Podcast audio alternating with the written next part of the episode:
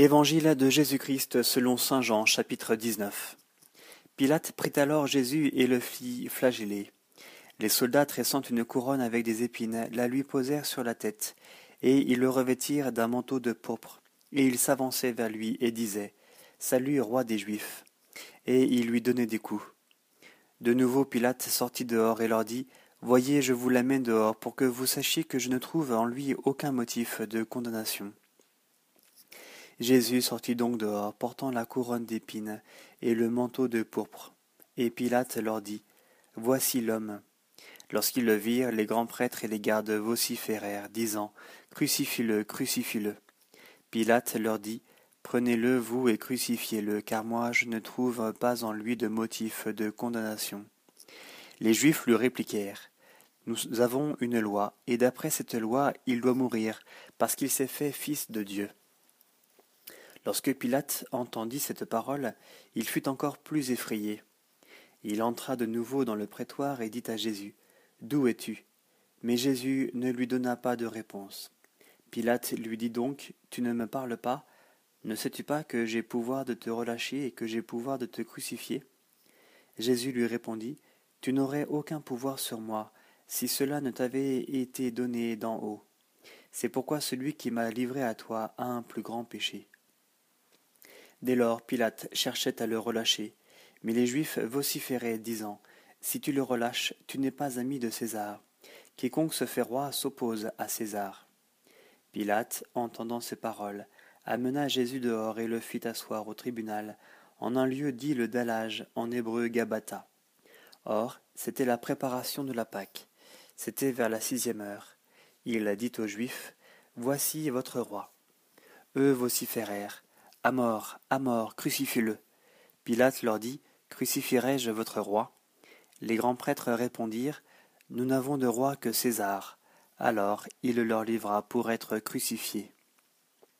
Ils prirent donc Jésus, et il sortit portant sa croix et vint au lieu dit du crâne, ce qui se dit en hébreu Golgotha, où ils le crucifièrent et avec lui deux autres, un de chaque côté et au milieu Jésus. Pilate rédigea aussi un écriteau et le fit placer sur la croix.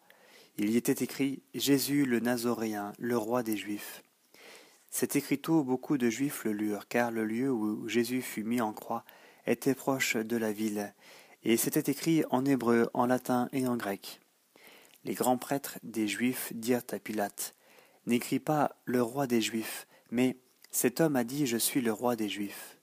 Pilate répondit Ce que j'écris, je l'ai écrit.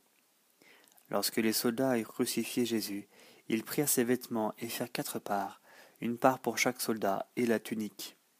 Or, la tunique était sans couture, tissée d'une pièce à partir du haut. Ils se dirent donc entre eux, Ne la déchirons pas, mais tirons au sort qui l'aura, afin que l'écriture fût accomplie. Ils se sont partagés mes habits, et mon vêtement ils l'ont tiré au sort. Voilà ce que firent les soldats. Or, près de la croix de Jésus se tenaient sa mère et la sœur de sa mère, Marie, femme de Clopas, et Marie de Magdala. Jésus donc, voyant sa mère et se tenant près d'elle le disciple qu'il aimait, dit à sa mère, Femme, voici ton fils. Puis il dit au disciple, Voici ta mère. Dès cette heure-là, le disciple l'accueillit chez lui. Après quoi, sachant que désormais tout était achevé pour que l'écriture fût parfaitement accomplie, Jésus dit, J'ai soif. Un vase était là rempli de vinaigre. On mit autour d'une branche d'hysope une éponge imbibée de vinaigre, et on l'approcha de sa bouche. Quand il le prit le vinaigre, Jésus dit C'est achevé, et inclinant la tête, il remit l'esprit. Comme c'était la préparation, les Juifs, pour éviter que les corps restent sur la croix durant le sabbat, car ce sabbat était un grand jour, demandèrent à Pilate qu'on leur brisât les jambes, et qu'on les enlevât. Les soldats vinrent donc et brisèrent les jambes du premier puis de l'autre, qui avait été crucifié avec lui. Venus à Jésus, quand ils virent qu'il était déjà mort, ils ne lui brisèrent pas les jambes, mais l'un des soldats de sa lance lui perça le côté, et il sortit aussitôt du sang et de l'eau.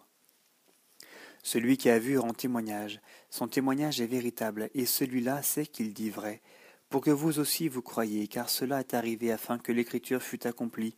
Pas un os ne lui sera brisé. Et, une autre écriture dit encore Ils regarderont celui qu'ils ont transpercé. Après ces événements, Joseph d'Arimatie, qui était disciple de Jésus mais en secret par peur des Juifs, demanda à Pilate de pouvoir enlever le corps de Jésus. Pilate le permit. Ils vinrent donc et enlevèrent son corps.